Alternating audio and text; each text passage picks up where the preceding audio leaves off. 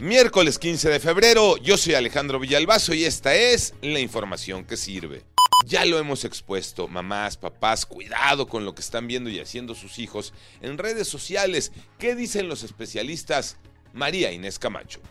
En los últimos días hemos escuchado de adolescentes que participan en retos o desafíos en redes sociales poniendo en riesgo su vida.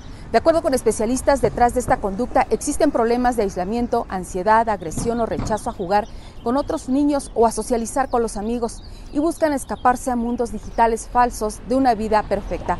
Por eso, padres, debemos estar muy atentos a lo que nuestros hijos están viendo en las redes sociales. Cofepris alerta sobre el uso de un medicamento Iñaki Manero.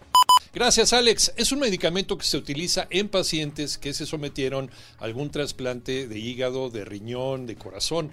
De acuerdo con la Comisión Federal para la Protección contra Riesgos Sanitarios, se detectó una ineficacia terapéutica. Por eso se ordenó a los especialistas, a los doctores, no suministrar ni prescribir Octralin en sus dos presentaciones de 1 miligramo y 5 miligramos. La COFEPRIS también solicitó el apoyo de farmacias y distribuidores para que en caso de contar con este medicamento sea inmovilizado hasta que esta autoridad sanitaria determine lo conducente. Si tienes dudas de tu medicamento, consulta a tu médico.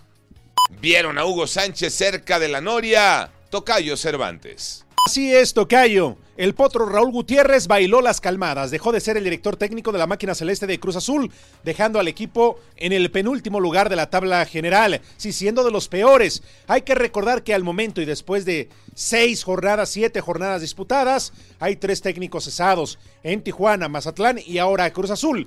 Tigres es un caso aparte, ya que Diego Coca se fue a dirigir a la selección nacional y en su lugar llegó el Chima Ruiz. Se dice que Hugo Sánchez tomó delantera para llegar al banquillo de la máquina.